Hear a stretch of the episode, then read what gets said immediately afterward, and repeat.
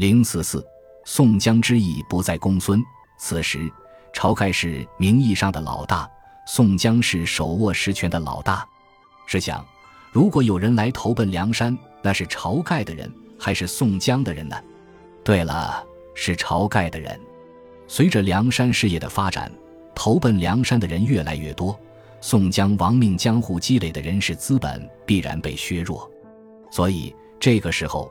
宋江需要主动出击，但宋江还有下山的理由吗？山上那么多兄弟需要他照顾，一旦猛虎离山，这帮小子弄不好就跟晁盖走了。好在他手里还有两个人可以配合他的想法，那就是想起了远方妈妈的李逵和神行太保戴宗。但戴宗出去也得有个理由，于是宋江想起了公孙胜。被人想起的原因有很多种。公孙胜被人想起，不是因为想念，而是因为需要。这个需要就是宋江需要戴宗出趟远门。我们是否注意到，吴用作为乡村教师，为何能够结识戴宗？他们远隔万里，为何感情深厚？戴宗呢，在江湖上混了这么久，怎么就没个熟人？按照《水浒》书中的交代，戴宗除吴用之后，别无所识。这个人的成分也太简单了吧！宋江作为押司，尚且认得晁盖，听过柴进，结交了花荣、孔明、孔亮兄弟等，戴宗就没个挚爱相识了吗？这怎么可能？想他戴宗连吴用都能结识，又怎么会没有别的狐朋狗友呢？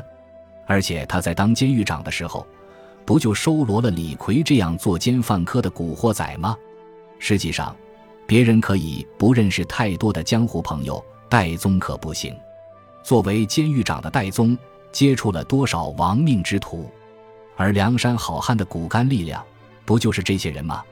书中说，突然有一天，宋江与晁盖、吴学究并众人闲话道：“我等弟兄众位今日共聚大义，只有公孙义清不见回还。我想他回冀州探母参师，期约百日便回。”今经日久，不知信息，莫非昧心不来？可烦戴宗兄弟与我去走一遭，探听他虚实下落，如何不来？宋江现在真的需要公孙胜吗？他不是不懂，公孙胜是因为看出他和晁盖二虎相争，不愿意浑水，才决定回家的。和宋江比起来，公孙胜更拥戴晁盖，不然打劫生陈刚的事情，他找晁盖干嘛？只是。他早已看出，晁盖实在不是宋江的对手。与其看着晁盖被宋江挤兑走，不如不问世事，先看庭前花开花落，漫随天外云卷云舒。可是离开梁山的公孙胜内心是很纠结的。如果自己不去怂恿晁盖打劫生辰纲，幸福生活中的晁盖就不会上梁山发展；不去梁山发展，晁盖就不会受宋江的算计。公孙胜是带着愧意走的。他很无奈，也很心酸，而正在紧锣密鼓的架空晁盖的宋江，其实并不想让公孙胜回到梁山。宋江对公孙胜的不满，并没有在言辞中有丝毫掩饰，所以他要当着大家的面说公孙胜不讲信用，不想回梁山了。宋江这么说，对公孙胜是很不够意思的，毕竟人家只是想退隐江湖，也没对你说三道四过。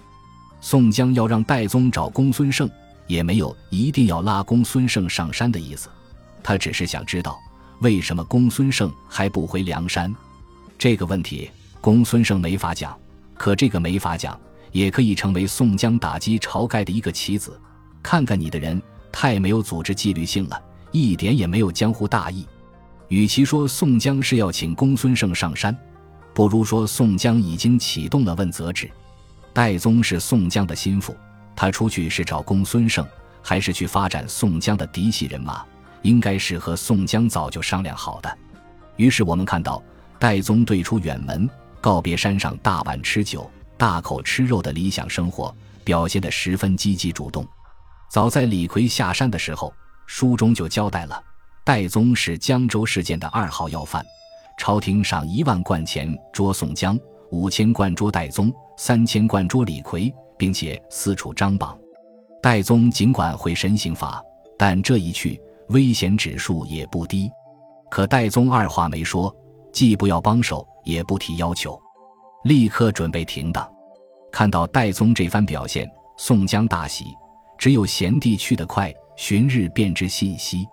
和李逵的误打误撞不同，戴宗此去带着崇高的革命理想，不但要分清敌我，还要多拉人，拉好人才能上山。时间紧迫，任务艰巨，戴宗此行能圆满地完成宋江交给他的任务吗？